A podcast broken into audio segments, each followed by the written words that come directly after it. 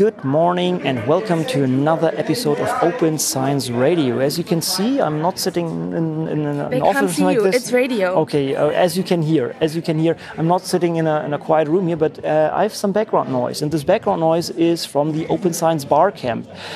Unfortunately, I am alone, so I, my name is Konrad Förstner, but Matthias Fromm is missing today, so he cannot make it here. But I have strong support by Christina. Hello. And by Bernd. Hello.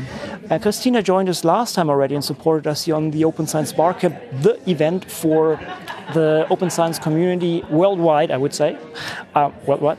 And um, just to get a little bit of uh, feeling who's supporting me today, Christina, you are already a rock star here, but still, I would love to have you introduced here. Can you quickly uh, tell a little bit about yourself?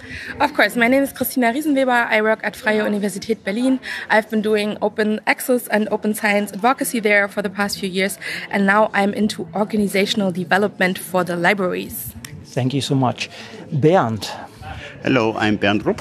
I'm software developer and uh, database developer at the FMP here in Berlin and co-host of the Wirkstoffradio and it's a pleasure for me to be here. Cool. And as the last years, we will do the following. Here will be several uh, sessions with different topics that we will agree on in the next uh, few minutes. And uh, what we will do is we'll try to grab the moderators of these sessions and try to compress everything into a few minutes of podcasting so that you guys can follow and, and uh, can listen what happened here. Okay, guys, I'm, I'm really looking forward to, to the event and I guess uh, similar for you guys, right? Let's do it. Hello. See you. Let's rock.